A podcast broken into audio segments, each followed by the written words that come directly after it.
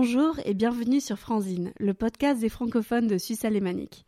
Pour cette semaine de la francophonie, qui a pour thème l'air, je reçois aujourd'hui Marie-Agnès Slade. Marie-Agnès, vous l'avez peut-être déjà vue sur les réseaux, sur Facebook. Elle a comme projet, comme doux rêve, d'ouvrir une librairie francophone ici à Zurich. Et donc, je soutiens énormément son projet, son initiative. Et aujourd'hui, elle va nous présenter euh, des romans qu'elle a lus et nous parler, voilà, avec son amour de la littérature. Bonjour Marie-Agnès. Bonjour Jenny. Bonjour, donc je te laisse simplement faire l'épisode à ta guise. Est-ce que tu peux te présenter Marie-Agnès? Voilà, j'ai 42 euh, ans, bientôt 43. J'habite en Suisse alémanique depuis, euh, ça fera 20 ans l'année prochaine. En ce moment, je travaille dans une compagnie d'assurance que je ne citerai pas. Il ne faut pas faire de pub. Et c'est vrai qu'au fil des ans, j'ai vu euh, l'offre des livres en français vraiment dépérir sur, sur Zurich et région. Alors je sais qu'il y a quand même des commerces qui, qui le font. Hein. Books, je crois, une petite boutique en, Argovie, je crois. Mhm. Et puis d'autres commerces, par exemple, Mille et une pages. Mais c'est vrai qu'il n'y a plus Payot, euh, ça a été englouti par euh, Aurel Fusli, euh, comme, comme tu disais. Mm. Et donc c'est vrai que moi j'aimerais avoir ma petite librairie. Et donc ça, c'est les livres, c'est ma passion. Et c'est vrai que maintenant, il y en a des liseuses, des trucs comme ça. Mais le, contact du, du livre, c'est tourner les pages, c'est c'est très physique. Euh, j'adore ça, rien que de, voir des livres sur une étagère, c'est euh, génial. Mm-hmm. J'ai envie d'en prendre un, de lire. Euh, et puis que ce soit des, livres, des, romans ou, des BD, des mangas, mm. j'aime aussi. Donc voilà. c'est la plus belle décoration, même à la maison, qu'on puisse avoir, c'est des livres. Quand on a l'espace, si on peut le faire, effectivement, ouais, non, alors la plupart des francophones de la région achètent, bon, soit quand ils vont en France, en Belgique, quand ils rentrent chez eux, leurs livres, leur petite collection, soit se font livrer. Et pour moi, justement, je trouve qu'il y a un manque quand on clique simplement parce que quelqu'un nous a recommandé un titre, parce qu'on se laisse plus porter par une couverture, par un conseil. Voilà, quelqu'un rentre dans une librairie, la personne dit mais que recherchez-vous? Et on se laisse guider, elle nous recommande ses lectures. Donc c'est ça que tu souhaites proposer? Oui, exactement. C'est vrai que se, balader dans une librairie, euh, on a l'œil qui est accroché par une couverture. Après, on regarde le résumé, va peut-être pas vous plaire, mais rien que de voir le livre, de le prendre, voilà, bon ça c'est ça, ça, correspond à ce que j'aime lire. C'est pas trop gros, pas trop petit. Euh, le thème me plaît bien, et puis le, dessin sur la couverture, euh, bah, voilà, c'est le premier contact qu'on a avec un livre. Mmh. Après, effectivement, en ligne, ça manque, ça manque de charme, mmh. entre guillemets c'est clair, euh, déambuler dans les rayons, voir un petit truc, même sans avoir besoin de passer par le vendeur, mais juste voilà, de faire sa petite découverte euh, son, personnelle, quoi. C'est, mm. voilà, c'est, voilà, ça manque. Exactement. Et toi, tu es plutôt littérature classique les anciens auteurs, les anciens courants littéraires, ou tu suis un petit peu l'actualité? J'aime tout. Bon, après, je suis pas très, par exemple, science-fiction. Mhm. Bon, ça, ça me... c'est pas mon domaine. Mais euh, oui, littérature classique, euh, littérature moderne, les polars, policiers. J'ai découvert le polar nordique il y a quelques années. Et euh, j'avoue que j'aime bien. Mhm. Puis après, oui, les polars américains, les grands classiques, Stephen King. Ouais. A priori, dans ta librairie, on trouverait que des livres en français Bien voilà, qu'est-ce que tu proposerais dans ton idée hein? On est encore au balbutiement et on rêve à haute voix, on vous fait partager euh, ce rêve-là.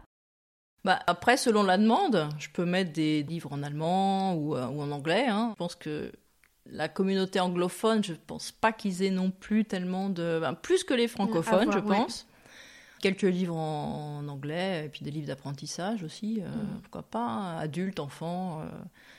Euh, puis à voir éventuellement pour euh, une éventuelle coopération avec euh, Café Bibliothèque à Adlisville pour les enfants. Mhm. Donc, ce sont des, partenariats. exactement. L'idéal, ce serait de regrouper un petit peu tout le monde, faire un petit centre, même si chacun est indépendant l'un de l'autre, eh bien que vous sachiez que vous retrouvez tout le monde dans le même quartier, d'une rue à l'autre. Voilà, oui, effectivement. Non, ça, ce serait, ce serait intéressant. Puis il y, a eu ce projet aussi bah, avec toi, mhm. de voir si on peut vraiment faire un peu plus grand. Donc avec la librairie, un espace de coworking. Si tu veux, je l'explique. Oui, vas-y, je t'en prie, vas-y, vas-y. Donc pour le moment, on est qu'au stade de l'idée et j'attends aussi avec le podcast de pouvoir développer ben, cette communauté francophone, cette solidarité, de voir euh, si ça vous parle et puis après de pouvoir contacter des sponsors, voilà, des entreprises éventuellement, ministère de la francophonie, des choses comme ça. Donc euh, tout doucement. Mais mon idée, ce serait oui d'avoir un centre francophone, francophile en fait, qui ne soit pas que pour les Français ou les Belges ou les Canadiens, mais que tout le monde puisse y trouver un petit bout de France et pouvoir oui proposer donc des livres pour enfants, un espace de rencontre pour les parents, les mamans, une cafétéria, un espace de coworking parce que pour moi ça compte énormément. C'est vrai qu'en France on étudiait tous à la bibliothèque. Quand on devait travailler, on savait qu'on avait notre wifi, on pouvait poser notre ordinateur. C'est quelque chose qui permettait beaucoup des rencontres et du lien social. Et puis éventuellement j'ai pensé à une salle ben, à tout faire, de conférences pour les associations. S'il y a une prof de sport, de... tout à l'heure j'ai interviewé une prof de yoga, elle m'a dit qu'elle serait enchantée aussi de participer. Donc proposer voilà plusieurs cours, on sait qu'il y a des choses en français et peut-être même dans d'autres langues à terme, de l'interculturel, des échanges, mais savoir qu'il y a un endroit ouvert euh, toute la semaine où on peut se rendre et voilà, simplement euh, passer voir qui est là, euh, ce qu'il y a à faire, ah tiens, quel livre prendre, je pense que l'offre manque et qu'on est surtout très très nombreux. En tant que francophone, francophile, on est beaucoup plus nombreux que ce qu'il y paraît. C'est clair. Comme dit mon mari, des Français, il y en a partout. donc, il n'en est pas un de Français, donc c'est pour ça qu'il dit ça. Est-ce que je peux te laisser présenter euh, Donc, tu veux nous faire une lecture et nous présenter aussi des, livres qui t'ont qui t'ont touché? Dernièrement, en fait, euh, j'ai vu donc un livre qui s'appelle euh, aux éditions Flammarion qui s'appelle Belle Green et donc, c'est l'histoire d'une femme dans les années 1900, donc à New York. Et donc, elle est passionnée de littérature et euh, petit à petit, bah, elle fait son chemin et euh, elle finit par devenir euh, la directrice de la bibliothèque du fameux JP Morgan, hein, voilà, le fameux, tristement fameux banquier. Et donc, c'est un grand succès. Elle devient la coqueluche de, l'aristocratie locale, enfin même au-delà de, de l'ère de New York. Mais par contre, donc cette femme qui a tout pour plaire à la bonne société, en fait, eh ben, elle n'est elle est pas blanche, même si elle en a l'air, mais elle est afro-américaine. À l'époque, donc c'est pour ça qu'elle ne le dit pas. Et en fait, ce qu'elle ne dit pas non plus, c'est que son père est un, est un activiste des, droits des Noirs hein, et euh, qui est prêt à faire entendre sa voix de manière plutôt violente aussi. Hein. il n'hésite pas à faire des, des petits coups plus ou moins couronnée de succès, mais donc euh, cette femme, elle, est tiraillée entre sa, culture, sa, sa, vraie nature, et ce que la société veut d'elle à l'époque. Hein. Donc euh, euh, c'est c'est une histoire assez, assez intéressante. Donc tous les questionnements identitaires. Voilà, exactement. Euh, qui suis euh, je, fais partie de cette société parce que bon, cette société euh, me permet d'avoir un salaire, un statut, un statut, d'être d'être apprécié pour ce que je fais, mhm. mais en même temps un petit peu pour ce, pour ce qu'elle représente aussi, une belle femme blanche à l'époque, donc appréciée. Et elle sait pertinemment que ça ne serait pas du tout la même chose si elle disait, bah voilà, je vous présente mon père qui est, qui est noir, et puis donc ce serait, ce serait un gros scandale. effectivement, c'est un petit peu ce, son, tiraillement mm. intérieur euh, entre, entre ces, ces, deux mondes, en fait. Voilà, donc ça, c'est Belle Green. Et puis, d'un autre côté, La beauté du ciel, qui est euh, aux éditions Stock, euh, qui est écrit par Sarah Biasini. Donc, je pense que vous la connaissez. Enfin, son nom vous dit quelque chose, qui est la fille de Romy Schneider. Euh, et donc, elle écrit ce livre pour sa fille qui vient de naître. Euh, donc, pour lui parler un peu de, sa vie, euh, de sa mère aussi, hein, comment ça a été de, grandir dans l'ombre de, sa mère, en fait, même si elle n'a pas connu très longtemps. elle est morte quand elle avait 4 ans.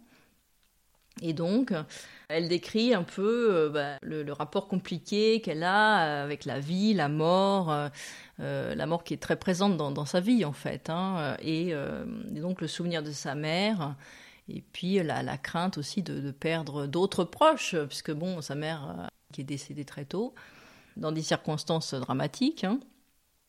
Et donc c'est vrai que ça, ça, lui complique, ça lui complique la vie en fait. Donc mhm. c'est voilà, c'est une lettre euh, en quelque sorte pour, euh, pour sa petite fille qui a, qui a quelques mois. Et euh, voilà. C'est intéressant. Sa petite fille, elle pourra décoder tout son patrimoine génétique, justement Voilà. tous les traumatismes de la famille, tout l'héritage. Exactement. Grâce à ça. Ouais, ouais, non, c'est ça. Puis il y a, il y a une, euh, sur la couverture, il y a une très belle photo donc, de Romy Schneider avec euh, sa petite fille dans ses bras. euh, voilà, donc c'est Ah, très joli. c'est pas mal. En tout cas, ça donne envie quand on entend Marie-Agnès présenter les livres, donc euh, c'est très prometteur. Voilà, donc ça, c'est deux livres qui, qui m'ont un petit peu plus accroché euh, récemment.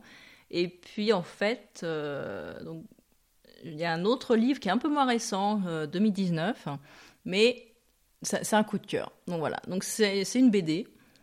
Euh, mais c'est pas une simple BD avec des petites bulles. Enfin, il y en a, mais euh, c'est vraiment un beau livre. Ça s'appelle Malgré tout. Et en fait, c'est l'histoire, ça se lit à l'envers. Donc ça commence par la fin. Et petit à petit, au fil des chapitres, eh ben, vous allez remonter euh, l'histoire de deux personnes qui s'aiment et qui, qui vont passer leur vie côte à côte, mais pas vraiment. Mhm. Donc euh, la, la, la, la dame, la fille va faire sa vie, elle va rencontrer un homme euh, qu'elle va aimer, hein, vraiment, hein, sincèrement, Euh, mais elle n'oubliera jamais ce garçon qu'elle a croisé. je vais pas tout dire, mais Mhm. il faut lire, il faut lire.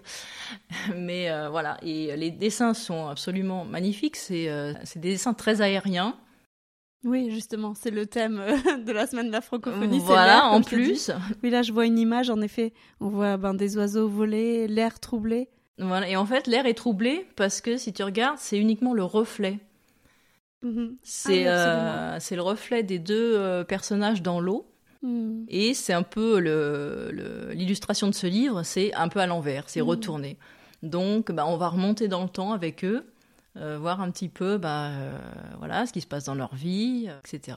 Et donc, ils vont jamais perdre le fil, ils vont toujours s'aimer, même si euh, elle, elle a son mari qu'elle aime sincèrement, euh, elle, a, elle a des enfants avec lui et tout, mais euh, son cœur un petit Mhm. peu est resté. Une petite part est restée avec cet homme et tout. Puis ils vont, ils vont se revoir avec les années, mais ils vont toujours être honnêtes. Mhm. C'est une histoire très touchante et moi j'ai adoré le, le- le design de, de ce bouquin. Magnifique. Ça se passe à Paris? Ça se passe, alors Vous ça se passe pas à Paris, Non. ça se passe dans une ville en bord de mer. D'accord. Malgré tout, Jordi Lafèbre. Voilà. Et donc c'est, ouais, non j'ai beaucoup aimé ça. Donc je tenais à, à- à vous en faire part. Merci de ces partages. Et donc, tu as amené aussi un livre d'un auteur qui est aussi un de mes favoris. Alors de Jean Giono, ça s'appelle Regain. Alors c'est pas du tout récent, hein, ça date de 1930. J'adore. Et, euh, et honnêtement, c'est mon bouquin favori. C'est assez petit, pas beaucoup de, c'est pas une grosse épaisseur hein, à lire. Et en fait, ça raconte l'histoire d'un, quelque sorte, d'un village qui se vide de ses habitants. Et donc, au début du livre, ils sont plus que trois. Et puis, il y en a un donc qui, euh, qui est âgé, hein, il a environ 80 ans. Et puis, son fils lui dit, mais tu peux pas rester tout seul dans ce village. C'est en Provence, donc ça se situe, un petit village euh, d'arrière-pays. Et donc son fils euh, dit à cet homme, viens chez nous, tu peux pas rester tout seul. Donc cet homme part, donc ils sont plus que deux, et puis euh, c'est une vieille femme, et donc le, un peu le héros du livre, il s'appelle Panturle, qui est quand même un jeune homme, on va dire, euh, c'est pas précisé, mais entre 20 et 30 ans, on va dire. Et cette vieille femme, elle dit, mais toi tu es encore jeune, tu peux faire ta vie, euh, il faut que tu trouves une femme. Il dit, mais qui c'est qui voudrait venir là? Ah, mais si, si, écoute, moi je vais t'en trouver une femme. Et donc, en fait, une nuit, elle part. Et Panturle, il, va savoir, mais uniquement à la fin du livre, pourquoi elle est partie. Et lui, il sait pas pourquoi elle est partie. Il se retrouve tout seul dans ce village abandonné, en Provence. Et puis, euh, finalement, un jour, bah, il rencontre une femme. Et donc, bah, petit à petit, bah, le village va renaître, en fait. Euh, c'est, euh, ça va être la vie qui va revenir. Et, et voilà, juste l'histoire, les descriptions, la Provence, euh, c'est, très touchant. Et puis, en fait, on a l'impression euh, quasiment d'y être, quoi. Mm. C'est, euh, ouais, non, j'adore ce bouquin. Ça a l'air beau. Ça me fait penser à la citation Un seul être vous manque et tout est dépeuplé. Voilà, exactement. Et donc là, c'est un peu l'inverse. C'est un seul être arrive Mhm. et tout se repeuple en fait. Donc ils vont être deux et, et puis euh, un une autre famille qui va venir s'installer euh, dans le village aussi. Donc bah, petit à petit, bah, voilà, ça va, ça va renaître. Les champs vont être recultivés euh, Mhm. et voilà. Avec ce côté rural qu'on aime bien aussi en Suisse. Là, oui, coup, il y a oui, des ponts, voilà, exactement. euh, les, les, paysans à l'époque, pas des agriculteurs, des paysans, mhm. et, attachés vraiment à, leur terre. Et même si à un moment on voit que la société moderne commence à vouloir s'immiscer avec mhm. les des produits, bah, à l'époque on va pas parler de génétiquement modifiés, mais les nouveaux grains de maïs, de, blé, tout ça, mais en fait ils se rendent compte dans l'histoire que ça marche pas vraiment. Mm. Il y a eu euh, une grosse, euh, c'était un choléra ou quelque chose comme ça. Et donc les cultures dépérissent et donc ils auront une année très très dure.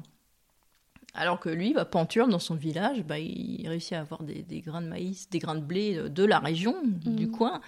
Et il a une récolte magnifique. Et les gens ont dit mais comment il a réussi à avoir ce blé euh, superbe alors que tous les autres, ils n'ont plus rien. C'est donc voilà. Chez Jean Giono, on a beaucoup de ce bon sens, bon sens mhm. de la terre. Et c'est intéressant qu'il ait déjà parlé de toutes ces, de toutes ces thématiques avant l'heure. Mhm. Ouais, non, c'est. Euh, j'ai lu l'autre. Regain, ça fait partie d'une trilogie. Mhm. Oui, j'allais dire, c'est pas le plus connu. Autant on connaît euh, L'Hussard sur le toit, Un roi sans divertissement. Ouais, ouais, ouais exactement. Et l'autre, alors j'en ai lu un autre, c'est Colline, donc de, de, cette trilogie avec Regain. Par contre, ça m'avait pas autant plus parce que ça parle euh, effectivement d'un village aussi euh, dans les collines de la Provence, hein, toujours, mais les gens qui sont confrontés aux catastrophes naturelles telles que les incendies, les mmh. feux, et donc le, rapport effectivement aux forces de la nature. Et, euh, donc ça, c'était un petit peu moins prenant. Mmh. Mais ouais, non, je regain, c'est Super. En tout cas, je mettrai tous les liens, euh, les références dans la bio du podcast. Mhm. Ok, volontiers. Voilà. Et puis peut-être euh, aussi euh, une manière de te contacter s'il y a des gens qui ont des idées pour toi, pour nous, mhm. voilà, de local, de financement, qui voudraient bien aussi mettre la main à la pâte. Ah oui, oui. N'hésitez pas. si vous avez hérité d'un local que vous ne savez pas quoi faire, nous sommes là. Nous sommes tous à l'écoute. ouais, d'une manière ou d'une autre. En tout cas, je pense que si on fédère nos énergies, voilà, chacune, mm. chacun médecin, alors on va y arriver plus rapidement et en plus dans la joie du groupe. absolument, absolument. Merci à tous de votre écoute. Merci Marie-Agnès de tous ces partages. Merci à toi. Et alors, euh, bonne semaine de la francophonie. Au revoir.